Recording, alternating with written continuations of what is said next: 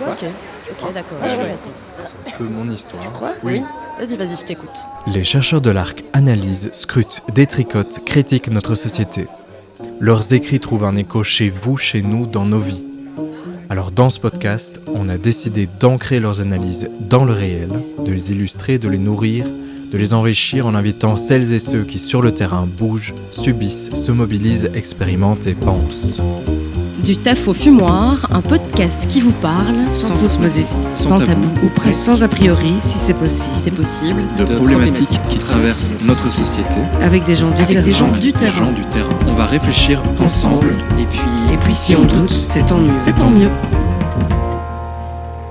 Du taf au fumoir. L'incompatibilité culturelle qui rendrait impossible toute cohabitation est un argument fréquemment avancé par ceux et celles qui ne veulent pas de l'immigration. Mais ce n'est pas le seul. En Italie, en France et en Belgique, l'extrême droite a de plus en plus recours à celui qui consiste à dire que l'immigration grossit les rangs du chômage, que ce surnombre permet aux capitalistes de faire baisser les salaires et empirer les conditions de travail. En gros, selon cette théorie, que l'immigration n'est pas souhaitable parce qu'on a déjà trop de travailleuses et de travailleurs. C'est autour de cet argument que nous allons axer cet épisode. À l'heure où je m'enregistre, les sans-papiers occupent l'église du Béguinage à Bruxelles et en convergence avec le monde culturel, le théâtre national. Les sans-papiers qui occupent euh, l'église du Béguinage se sont fait entendre cet après-midi. Une série d'animations euh, Comment était organisée pour mettre On euh, estime en leur nombre les à 100 000 difficultés dans notre qu'ils Ils doivent se cacher pour Fabio Bruschi, coordinateur pédagogique à l'ARC, a écrit fin 2020 une analyse intitulée De Marx à Salvini, l'armée industrielle de réserve dévoyée, dans laquelle il répond à l'argument qui va nous occuper. Pietro Tosi est animateur au mouvement ouvrier chrétien. Il accompagne le processus d'organisation du comité des travailleurs sans papier de la CSC Bruxelles. Robin est l'un des sans-papiers qui militent depuis des années pour revendiquer leurs droits. Il fait partie du comité des travailleurs sans papier. Tous les trois sont nos invités de ce deuxième épisode du TAF au fumoir.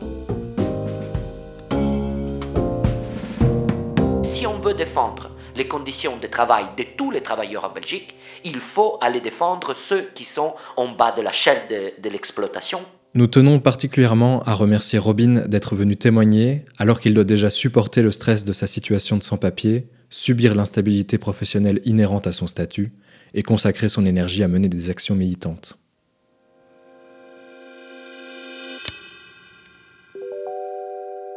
Bonjour à tous les trois. Fabio, une première question pour toi. Est-ce que tu peux nous parler des arguments de l'extrême droite contre l'immigration et nous dire ce qu'on peut répondre à ceux qui disent qu'elle augmente les problèmes de chômage? Oui, donc euh, dans l'arsenal idéologique euh, anti-immigration de l'extrême droite, il y a un argument qui est bien connu, qui est de type, euh, disons, culturel, qui porte euh, sur l'incompatibilité de cultures, le choc de civilisation, des questions de euh, conflits supposés entre les religions, etc. Hein, c'est un argument voilà, très, très présent et, qui est assez bien connu.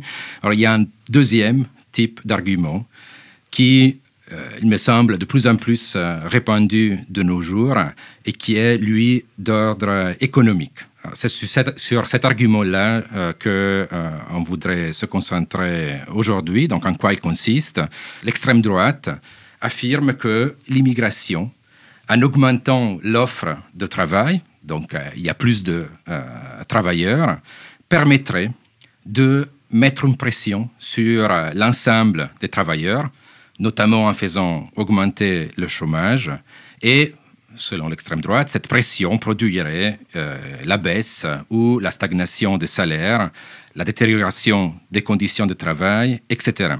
Alors ça, en gros, c'est euh, l'argument auquel euh, j'ai voulu m'opposer avec mon article. Alors la force de cet argument réside, disons, dans son caractère intuitif. hein, ça semble évident. Si le nombre de travailleurs potentiels augmente, le rapport de force entre travail et capital change au détriment du travail parce qu'il est davantage possible pour le capital de mettre les travailleurs et les travailleuses en concurrence entre elles. Alors, ce que je voulais montrer dans mon article est tout simplement que l'usage de cet argument dans une optique anti-immigration est faux. Alors, j'ai voulu écrire là-dessus non seulement parce que euh, l'extrême droite fait usage de cet argument, mais surtout parce que il me semble que l'on voit de plus en plus de représentants de la gauche et même d'anciens camarades s'en servir sans euh, trop de soucis. Il me semble qu'en faisant cela, en utilisant ce genre d'argument, euh, ces personnes jettent en une seconde à la poubelle toute l'histoire de l'internationalisme ouvrier. Donc euh, il me semble essentiel de s'opposer à cet argument. Je disais, cet argument est faux. Tout d'abord, factuellement, il y a plein d'exemples de régions et d'États où une immigration importante ne correspond pas à l'augmentation du chômage. En Italie, par exemple, il y a plus de travailleurs étrangers en Lombardie que entre Rome et Lampedusa, donc dans tout le centre-sud de euh, l'Italie. Et en plus, il y a des flux migratoires euh, constants au sein même de l'Italie, du sud vers, vers le nord. Or, on constate que le chômage est beaucoup plus élevé au sud qu'au nord. Hein, et on pourrait faire la même réflexion sur notre échelle en comparant différents euh, pays européens. Alors, vous voyez que si on regarde ces coordonnées-là, on pourrait aller même jusqu'à dire que le chômage est plus bas là où il y a plus d'immigrés.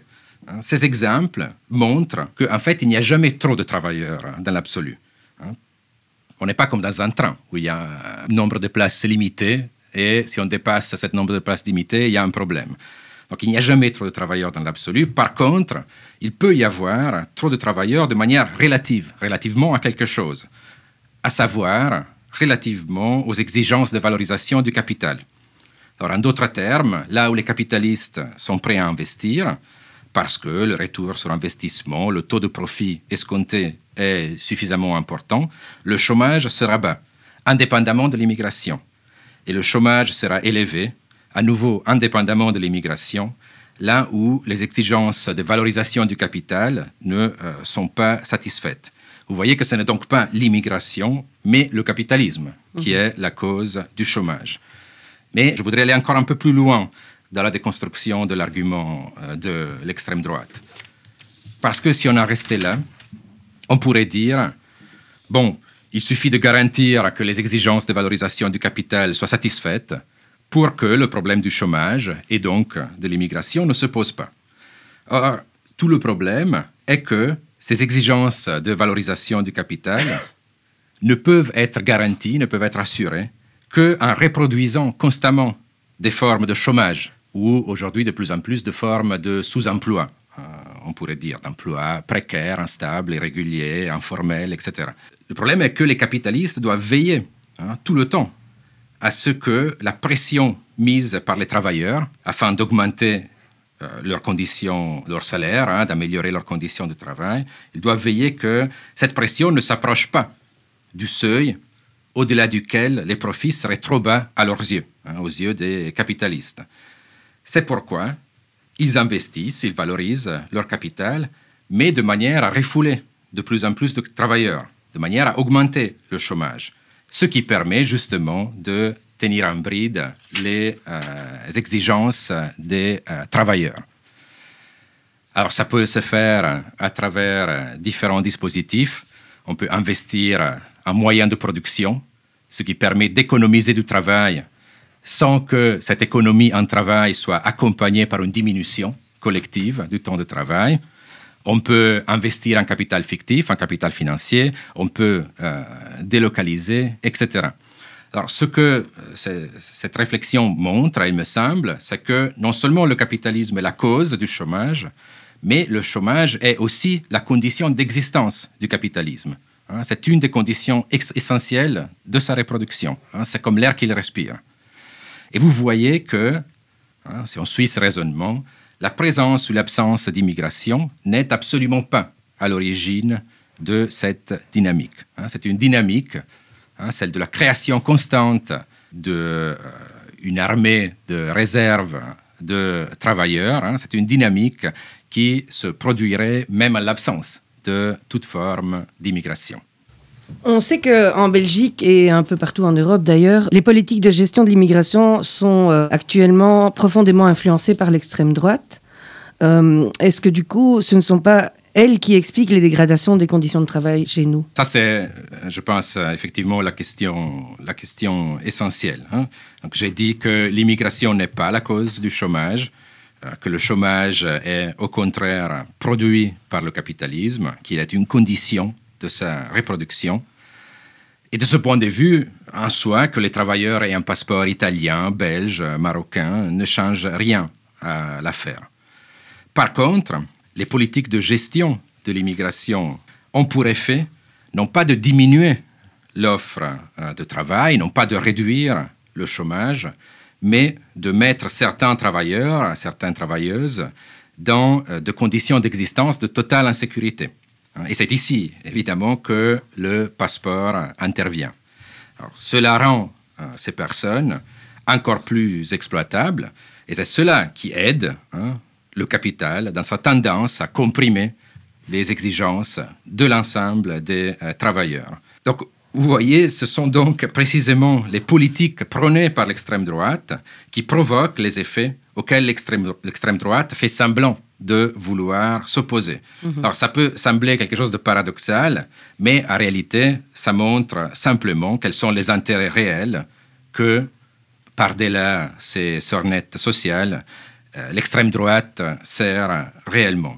Et alors je précise, hein, je, parle ici de extrême droite, mais bien entendu, ces politiques de gestion de l'immigration euh, ont été pour l'essentiel mises en place certes sous la pression, sous l'influence de l'extrême droite, mais elles ont été pour l'essentiel mises en place par des gouvernements, soit de droite, disons, libérale, ou même, hein, dans certains pays, par des gouvernements de, euh, de centre-gauche. Donc c'est là que se situe le problème. Hein. Ce n'est pas au niveau du nombre absolu de travailleurs, parce que, le, euh, comme je l'ai dit, le, le capitalisme, euh, indépendamment de l'immigration, va produire, reproduire des formes de chômage.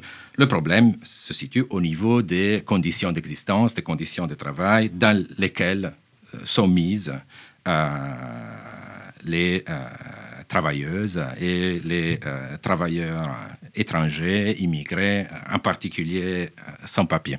Mhm. Et euh, à ce sujet-là, Pietro, est-ce que tu peux nous expliquer comment, avec le temps, on en est arrivé à la situation actuelle où il y a, plein de secteurs qui fonctionnent grâce aux travailleurs euh, immigrés, y compris sans papier, alors même qu'ils sont mis dans des situations d'illégalité par les politiques migratoires? Oui. Ben, en fait, c'est ce que je vais essayer de faire, c'est de partir de ce que Fabio a dit, qu'il me semble extrêmement intéressant, cette paradoxe de comment est-ce que l'extrême droite euh, utilise l'argument en fait de l'armée des réserves pour essayer de cacher ses propres finalités dans le cadre de l'histoire migratoire de la Belgique. Parce qu'en fait, un point qui ressort de l'analyse de Fabio, qui me semble extrêmement pertinente, c'est qu'en fait, le phénomène migratoire, en fait, découle du cycle de valorisation du capital.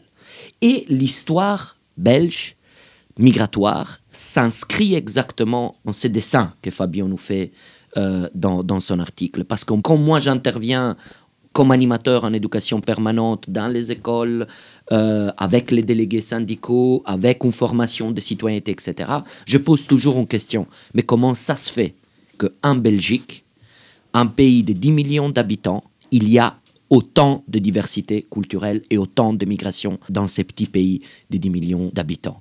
Et la raison est bien sûr située dans l'histoire économique de ces pays, après la Deuxième Guerre mondiale. En fait, c'est l'État belge que, pour manque de main-d'œuvre, a décidé de faire des accords bilatéraux avec des États pour appeler en fait de la main-d'œuvre qui était nécessaire justement pour reproduire les capitales de la classe dominante en Belgique.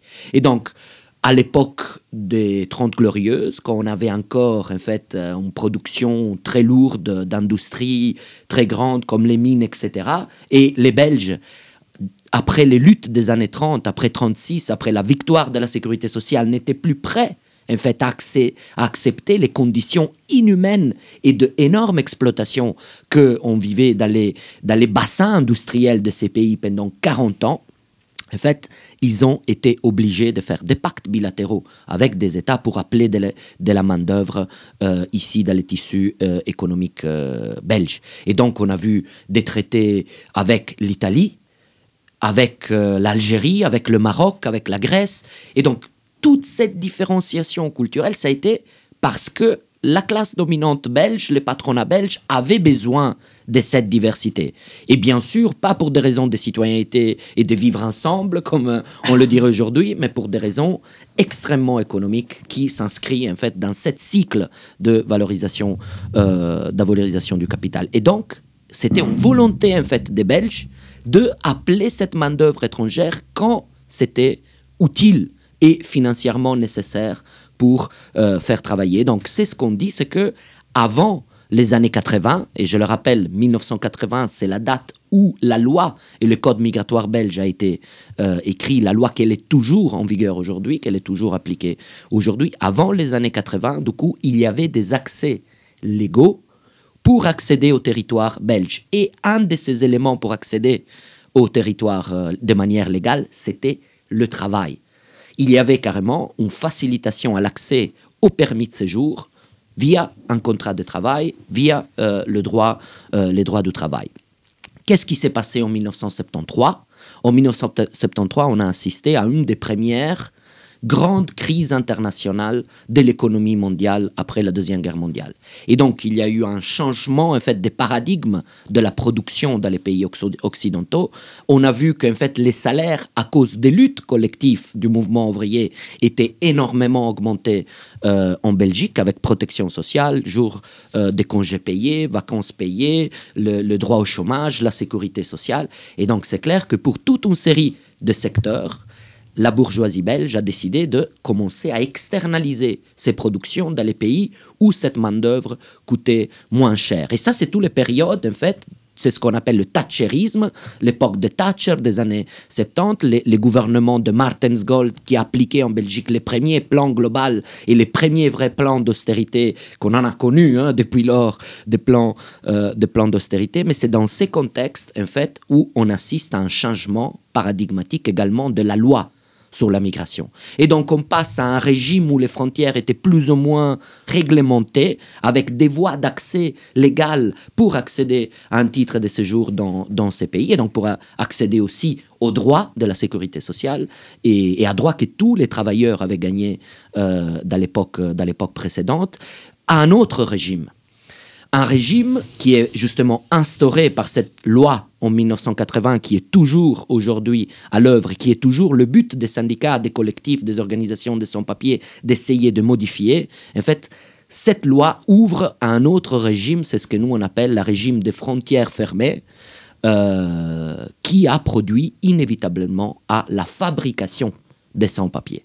Et donc pour nous, être sans-papier, c'est trouver dans cet euh, territoire sans aucun droit, ne découle pas de rien, mais découle en fait de la volonté politique des gouvernements successifs qui ont de manière exprès laissé rentrer les gens, parce qu'en fait, bien, on, dit on arrête les on ferme les frontières, mais la vraie question c'est est-ce que les migrants ont arrêté de venir en Belgique? Pas du tout.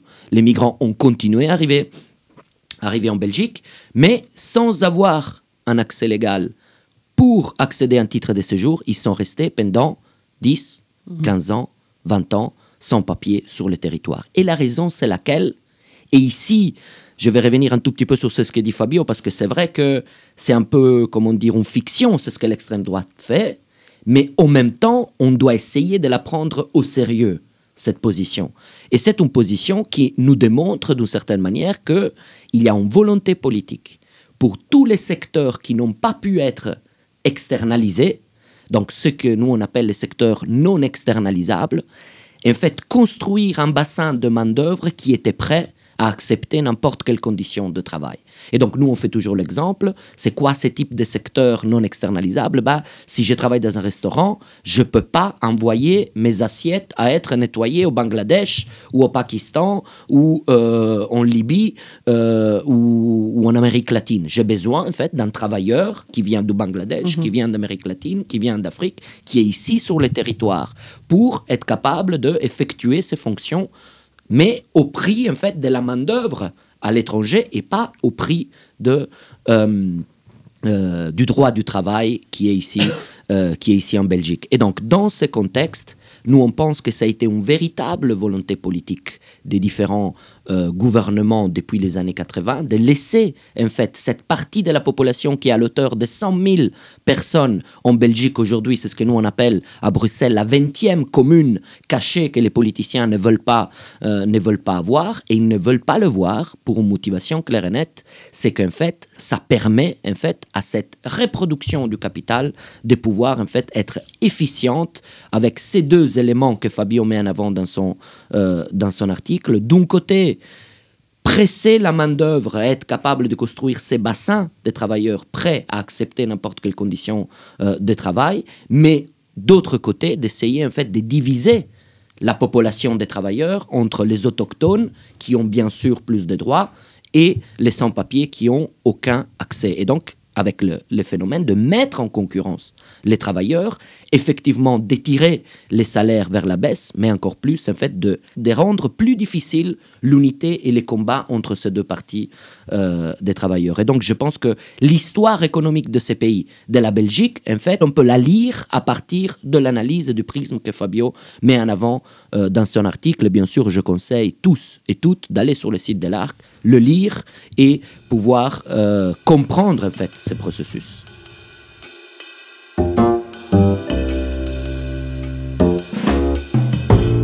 Du taf au fumoir. Euh, je propose qu'on passe au témoignage euh, de Robin. Euh, Robin, est-ce que d'abord, dans un premier temps, tu peux nous raconter un peu ton parcours euh, personnel? Oui. chez nous ou à partir de où tu veux, en fait je suis arrivé en octobre 2005 en Belgique pour demander l'asile politique. J'ai attendu jusqu'en 2008 pour avoir une décision négative. À l'époque, je vivais à Ostende et ils m'ont attrapé le 21 juin 2009 dans les rues d'Ostende et m'ont accusé de vouloir partir en Angleterre en bateau, ce qui était faux. J'ai ensuite été déporté presque de force dans mon pays d'origine. Immédiatement après mon retour, j'avais un ami en Belgique qui voulait vraiment m'aider à revenir ici. La situation dans mon pays était très peu sûre et il comprenait. J'ai ainsi pu revenir en Belgique en 2010. Donc en 2010, je vivais avec eux. Ils ont fait tout ce qu'ils pouvaient pour m'aider, mais cela n'a pas fonctionné. Ils ont essayé de m'inscrire à l'université et ont payé beaucoup d'argent pour mes études. J'avais presque fini celle-ci lorsqu'il y a eu un problème. Je n'avais pas de carte d'identité, ce qui posait problème à l'établissement. J'ai donc dû arrêter mes études. La personne qui m'a aidé a en même temps commencé à être dans les affaires de corruption et en 2014, de fil en aiguille, je me suis à nouveau retrouvé sans logement. À partir de ce moment-là, j'ai été confronté à la vie de la rue jusqu'à 2016. Et la personne qui m'avait hébergé s'est enfuie du pays avec mes documents.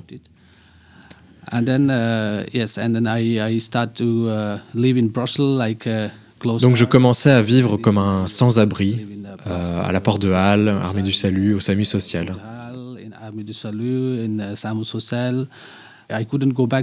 Ma vie était compliquée. Je ne pouvais pas retourner dans mon pays et je devais rester ici à la rue. J'ai recommencé des démarches d'asile politique, mais encore une fois, ça a été refusé.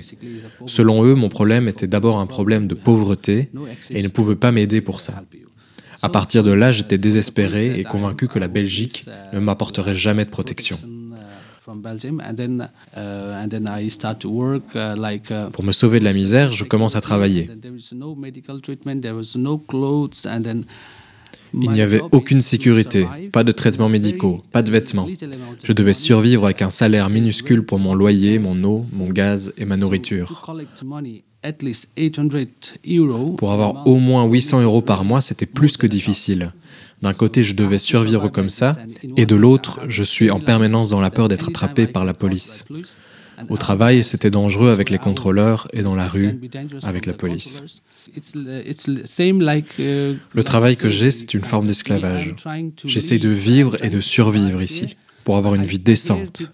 Mais quelqu'un profite de moi. J'entends beaucoup dire que les sans-papiers sont des profiteurs, mais je ne pense pas qu'on puisse profiter de quoi que ce soit dans notre situation.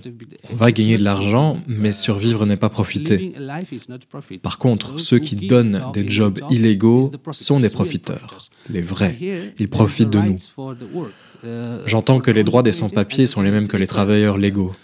Mais si tu vas voir ton patron et que tu lui parles de tes droits, il va juste te virer. Il ne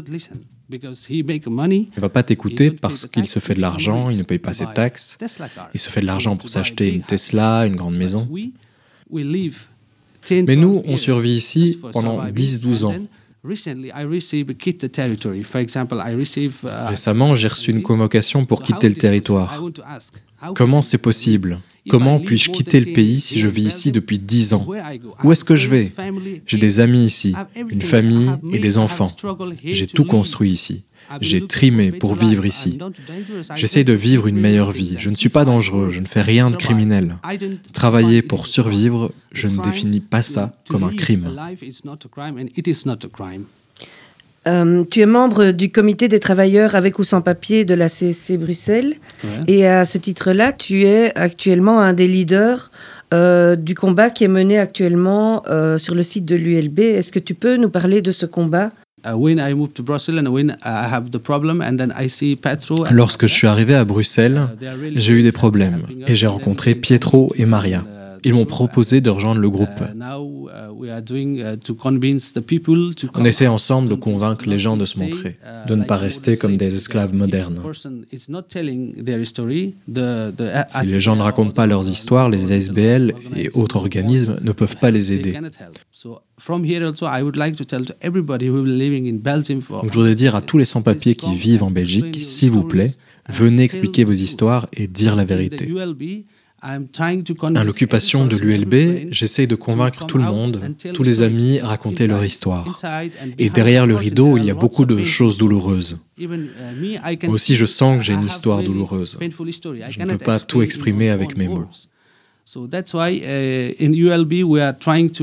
C'est pourquoi à l'ULB, on essaie de convaincre les gens à écrire un pamphlet, à dire qu'on a besoin de travailler, qu'on respecte la loi et qu'on veut payer les impôts. Euh, hier après-midi, il y avait une réunion entre nous tout le monde là-bas est positif et veut expliquer son histoire.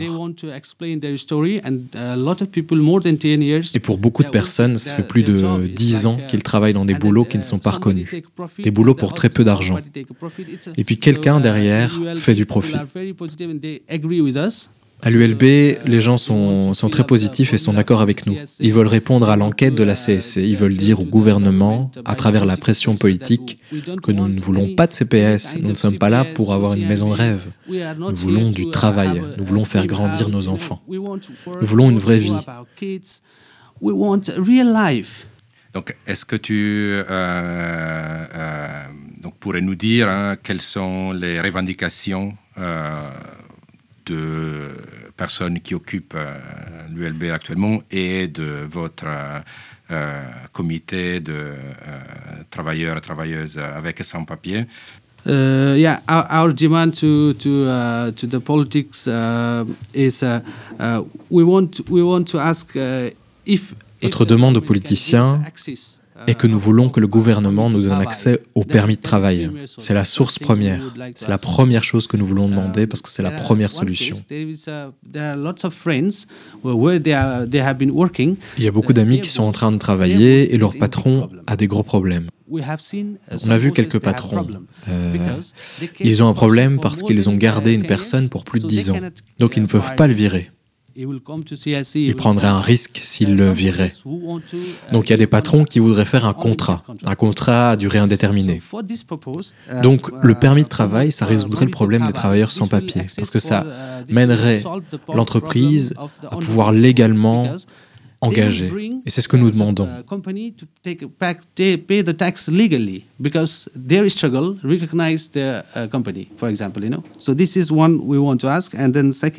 Deuxièmement, il y a aussi la, la formation d'actrices, uh, euh, ceux qui, uh, qui ne sont pas capables de travailler, uh, euh, par exemple. Euh, je pense à Ils travaillent dans la rue, ils ont 20 ans, ils achètent un chargeur de téléphone 5 euros et ils leur vendent 6 euros. Comme ça, ils ont un peu d'argent. C'est leur euh, manière de survivre. Ces, ces genres de personnes n'ont pas de, n'ont pas de compétences professionnelles pour trouver un travail. Et donc la formation de l'actrice leur permettrait d'avoir une formation pour accéder au, au marché de l'emploi.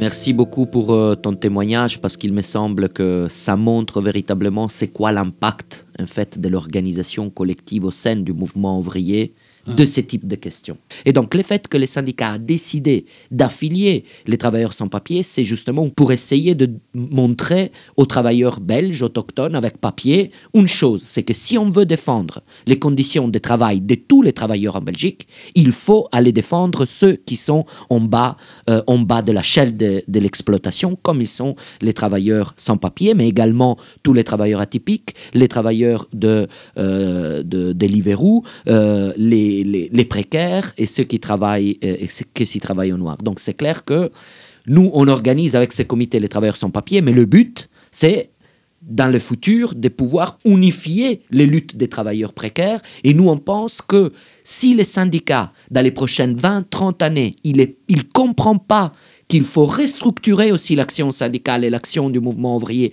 en essayant de coller tout ce qui a été divisé par les politiques euh, néolibérales pendant ces 30 ans, en fait, c'est triste à dire, mais le syndicat d'ici 30 ans n'existera plus de manière comment est-ce qu'on l'a connu euh, ici. Et nous, on veut défendre cet outil jusqu'au bout parce qu'on pense que sans le syndicat, sans une organisation collective des travailleurs, ça sera impossible en fait faire demi-tour en arrière face à cette brutalisation de politique comme euh, Robin le mettait en avant, c'est véritablement une construction des esclaves, des esclaves modernes. Et donc, qu'est-ce qu'on a décidé de faire dans ce, dans contexte? Une nouvelle vague d'occupation depuis 2009 reprend, et donc ça veut dire que les outils du mouvement du passé sont revenus euh, à la devant avec cette, symbole de l'église du béguinage, mais également, euh, l'ULB. Et donc, qu'est-ce qu'on a dit? On va faire une enquête pour faire la cartographie de l'esclavage moderne, la cartographie de l'exploitation des travailleurs sans papier en région euh, bruxelloise. Et donc, en plus de deux revendications que tu mets en avant, parce que c'est clair, il y a deux niveaux. On est en Belgique, c'est complexe, c'est le bordel. J'ai mis dix ans pour apprendre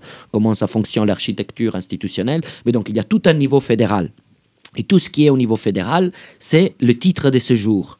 Et donc, vous savez qu'aujourd'hui, la loi de 1980, en fait, elle est basée sur des critères, mais qui sont tout à fait, euh, euh, comment on peut dire, discrétionnaires. C'est des critères qui, en fait, n'ont pas en base objectif, mais ça dépend toujours de la couleur du gouvernement et de euh, la pression ou pas pression du ministre compétent sous l'Office des étrangers. Et donc, vous pouvez imaginer que sur la base de ces lois, quand Franken était secrétaire d'État, on a vu une chute incroyable de l'accès euh, aux voies légales euh, en Belgique.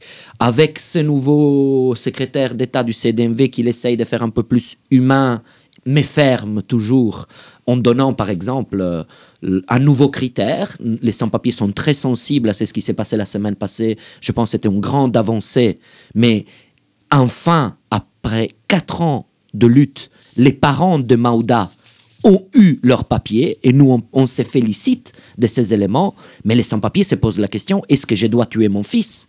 Pour avoir les papiers Est-ce que ça, c'est un nouveau critère humain que le secrétaire d'État veut mettre sur la table, exactement comme en France Je ne sais pas si vous vous rappelez, il y a quelques années, il y avait un travailleur sans papier qui avait sauvé un bébé Ouais. Mhm. euh, sur, les, euh, sur le bâtiment, et Macron, tout de suite, 2,5 secondes après, il a dit héros de la patrie, on va te donner les papiers. Et sur Facebook, on voyait tous les gens qui essayaient de monter sur les bâtiments pour sauver des bébés, parce que c'était ça.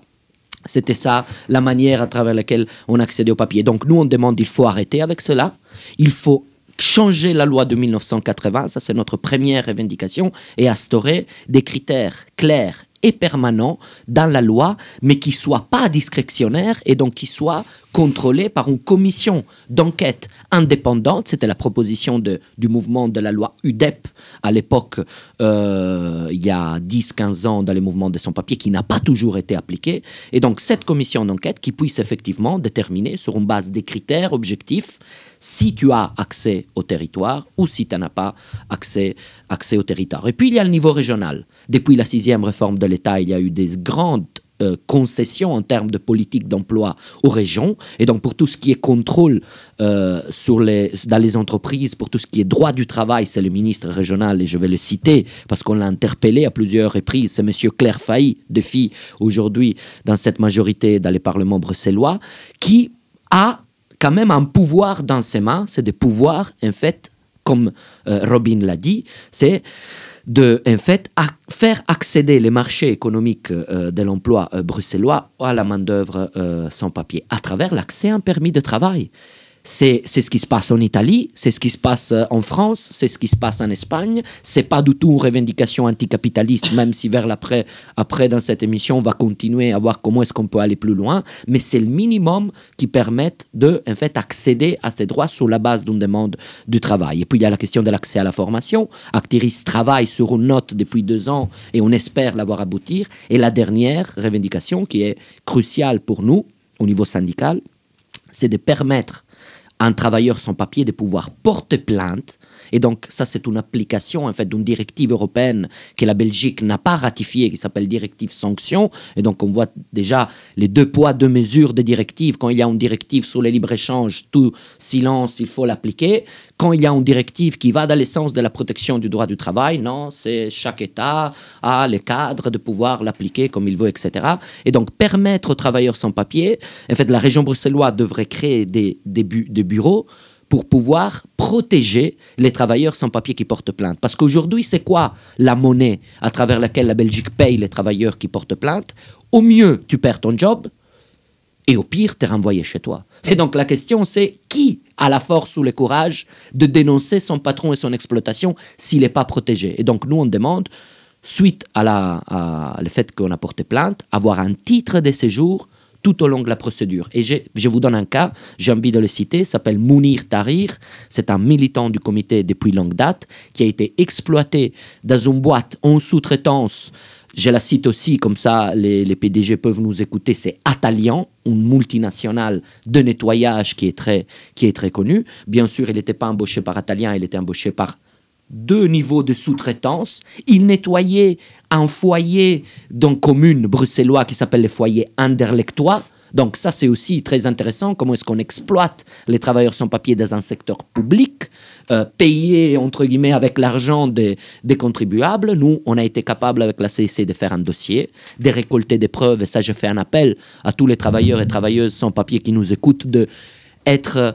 Euh, très attentif chaque fois qu'il travaille, de construire des preuves, faire des photos, avoir des preuves pour pouvoir porter plainte. On a été au tribunal de travail, il a gagné, ça veut dire il a gagné euh, tous les salaires non payés, les vacances non payées, etc. Mais le procès, il a duré combien de temps?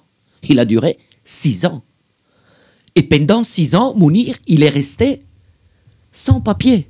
Alors nous, on demande la protection de tous ces travailleurs qui pourront euh, porter plainte, chose qui donnerait un coup de pouce aux syndicats pour pouvoir commencer, pas simplement défendre d'un point de vue interprofessionnel les travailleurs sans papier, mais également dans les lieux de travail, dans les secteurs, dans les entreprises, commencer à les faire sortir un par un et construire le rapport de force, bien sûr, ensemble avec la délégation syndicale et les travailleurs avec papier sur les lieux de travail. Désolé si j'étais un peu longue, mais je voulais un peu rentrer en détail sur cette question. Euh, je ne sais pas qui vous deux va pouvoir me répondre, c'est très concret comme question.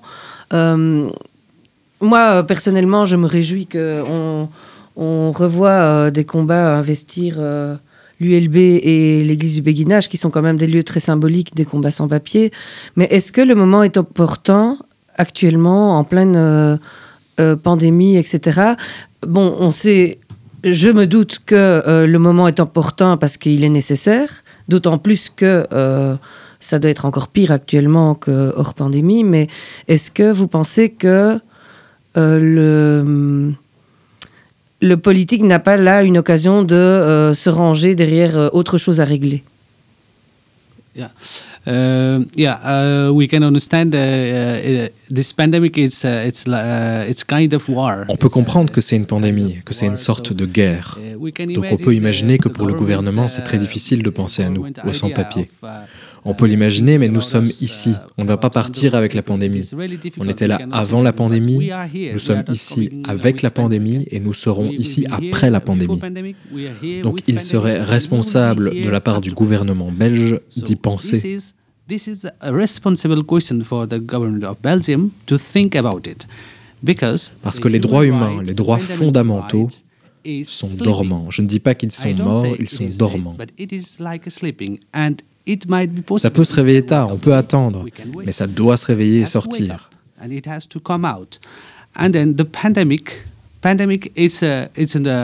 Uh, Et is la pandémie n'est pas seulement pour eux, c'est plus pour us nous que pour eux. Parce que nous devons survivre. to survive. We have a On a des accès limités, limités aux soins de santé.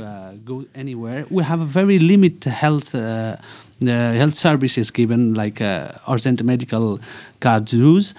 And then uh, the main Et problem le problème people like us, principal est que les personnes are comme forced to nous the sommes the d'aller travailler pendant I la pandémie. the Moi aussi, j'ai COVID-19. attrapé euh, la I had to stay Covid-19. at home for, uh, J'ai dû rester à la maison pour un mois. Et ma femme, mes enfants et d'autres amis ont aussi attrapé le corona.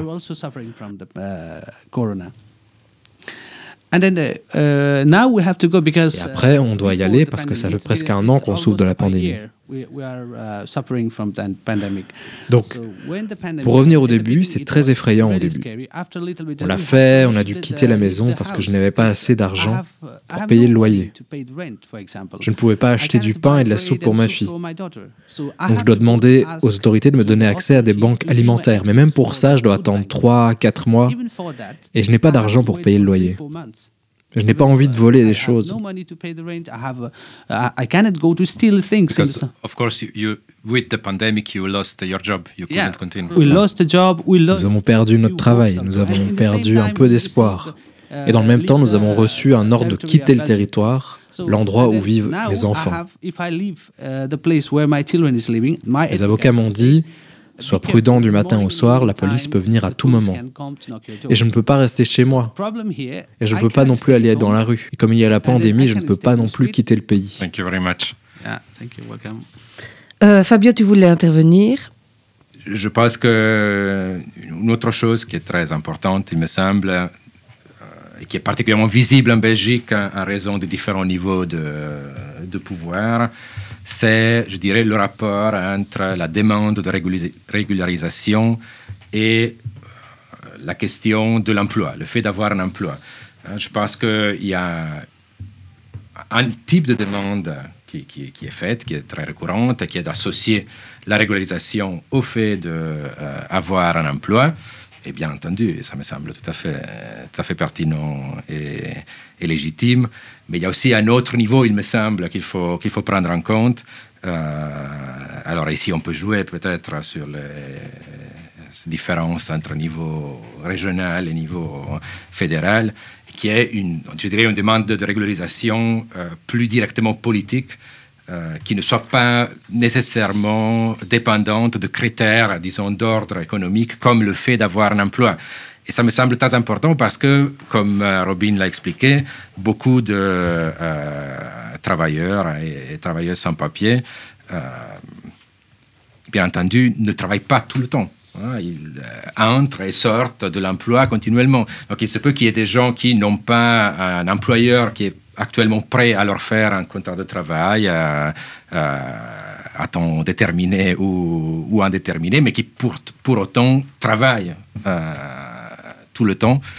Et du coup, c'est pourquoi c'est important, il me semble, de, euh, certes, euh, demander une régularisation pour ceux qui euh, ont un accès à un emploi, un contrat de travail potentiellement, mais aussi de demander une régularisation plus euh, générale, parce que même ceux et celles qui n'ont pas, ou qui ne pourraient pas avoir un contrat, un contrat de travail plus ou moins euh, stable, sont euh, pourtant là, non seulement ils sont là, mais en fait, euh, ils, ils ne cessent de travailler, d'entrer, de sortir dans, dans des emplois.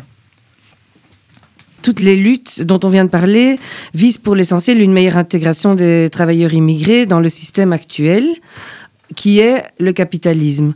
Or, euh, en début de podcast, vous nous avez euh, soutenu la thèse selon laquelle c'est le capitalisme qui crée le chômage. Du coup, est-ce qu'il ne faudrait pas déplacer les combats syndicaux ou au moins envisager pour eux de nouvelles perspectives? Oui, c'est une question très importante et en même temps euh, très, très délicate. Euh, je voudrais dire tout d'abord que, de mon point de vue, si on veut aborder cette question, il ne faut surtout pas, il ne s'agit surtout pas d'aller dire, par exemple, aux, militants sans papier, il ne s'agit pas d'aller leur reprocher qu'ils ne sont pas assez anticapitalistes. Il ne s'agit pas de leur dire Ah, mais ça va pas, vous n'êtes pas assez, pas assez anticapitalistes. Il y a quelque chose d'absolument insupportable, évidemment, à ce genre de, euh, de remarques, euh, d'autant plus que euh, généralement, ont tendance, elles ont tendance à être énoncées par, disons, des intellectuels qui, dont, généralement la contribution aux luttes réelles est franchement minime. Alors je pense que les luttes dont on vient de parler pour les droits des travailleuses et des travailleurs immigrés, euh, des sans-papiers, ont euh, bien entendu une valeur en soi et une importance extrême. Euh, déjà, simplement en améliorant leurs conditions d'existence, ces luttes permettraient que le capital, hein, de faire en sorte que le capital ne s'en serve pas pour euh, comprimer les exigences des euh, travailleurs et des travailleuses dans leur, euh, dans leur ensemble. En plus, je pense, comme on l'a vu un petit peu dans l'échange, ce sont aussi des luttes qui évoluent sans que quelqu'un ne doive leur donner de, des leçons. Je pense qu'on peut constater, par exemple, comme je le disais, une évolution euh, d'une revendication où la régularisation est directement associée à l'emploi vers des revendications, revendications de régularisation, disons, proprement euh, politique, hein, où la régularisation n'est pas euh, forcément liée à des critères d'ordre économique.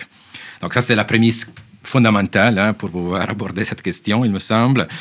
Euh, mais alors, effectivement, hein, comme tu, comme tu l'as dit, euh, j'ai soutenu au début que même à l'absence de toute forme d'immigration, ou comme on le souhaite, hein, même si tous les travailleurs immigrés euh, avaient les mêmes droits que les autres travailleurs, hein, même dans ce cas, le capitalisme reproduirait des formes de chômage. Et c'est quelque chose qu'il faut prendre en compte. Mais alors, il me semble que la cible de la critique doit être en quelque sorte déplacée. Hein. il ne s'agit pas de, comme je le disais, euh, reprocher aux travailleurs immigrés de ne pas être anticapitalistes. Euh, la cible de la critique, il me semble, devrait être le positionnement du mouvement ouvrier dans son ensemble et euh, notamment des syndicats. Alors c'est aux syndicats qu'il revient d'inscrire les luttes dont on a parlé aujourd'hui dans une perspective politique de transformation structurelle du système économique. Hein. C'est au syndicat qu'il revient de euh, promouvoir hein, un positionnement politique et euh, pour promouvoir une lutte qui ferait en sorte, hein, pour citer Marx, que la richesse matérielle existe pour les besoins du développement des travailleurs au lieu que les travailleurs existent pour les besoins de valorisation du capital. C'est une vieille dialectique hein, dans le mouvement ouvrier, dans le marxisme, entre lutte économique et lutte politique. C'est une distinction qui peut être euh, problématique si elle est utilisée pour disqualifier la lutte économique. Il ne s'agit surtout pas de disqualifier la lutte économique. C'est une distinction qui, me semble-t-il, a encore euh, aujourd'hui tout son sens s'il s'agit d'inscrire hein, différentes formes de lutte économique dans une, dans une perspective, dans un positionnement euh, politique euh, exigeant. Et il me semble qu'il faut aller jusque-là, il faut aller jusque-là pour éviter dans les luttes soit les arguments purement humanistes, hein, du genre, euh, voilà, on, est tous des êtres humains, etc. Euh, donc, pour éviter de se limiter à ces arguments-là, face auxquels l'extrême droite a jeu facile, parce qu'elle situe son discours sur le terrain socio-économique, euh, comme l'a vu, mais je pense à un positionnement politique exigeant, comme celui dont je viens de parler, permettrait aussi d'éviter des arguments qu'on pourrait qualifier de mondialistes qui euh, affirment qu'on a besoin d'immigrer pour rendre l'économie du pays plus euh, attractive, hein, donc pour faire baisser le coût du travail. Et euh, en faisant cela, ce genre d'argument, au fond, confirme les soupçons à l'égard de l'immigration de l'extrême droite. donc, un grand merci à vous trois. C'était vraiment très intéressant. On continue à vous suivre, bien entendu, et on espère vous revoir très vite dans de meilleures conditions sanitaires, mais surtout humaines. Avec des papiers, quoi. Par exemple. C'était du taf au fumoir, le podcast de l'ARC, Action et Recherche culturelle. Syndicat qu'il revient de promouvoir une lutte qui ferait en sorte, hein, pour citer Marx, que la richesse matérielle existe pour les besoins du développement des travailleurs, au lieu que les travailleurs existent pour les besoins de valorisation du capital. À la présentation, Anne Leventhal, à la réalisation et au montage, Raphaël de Slover, avec le soutien de la Fédération Wallonie-Bruxelles. Tous les documents auxquels nous avons fait référence dans le cadre de cet échange se trouvent sur notre site internet arc-culture.be.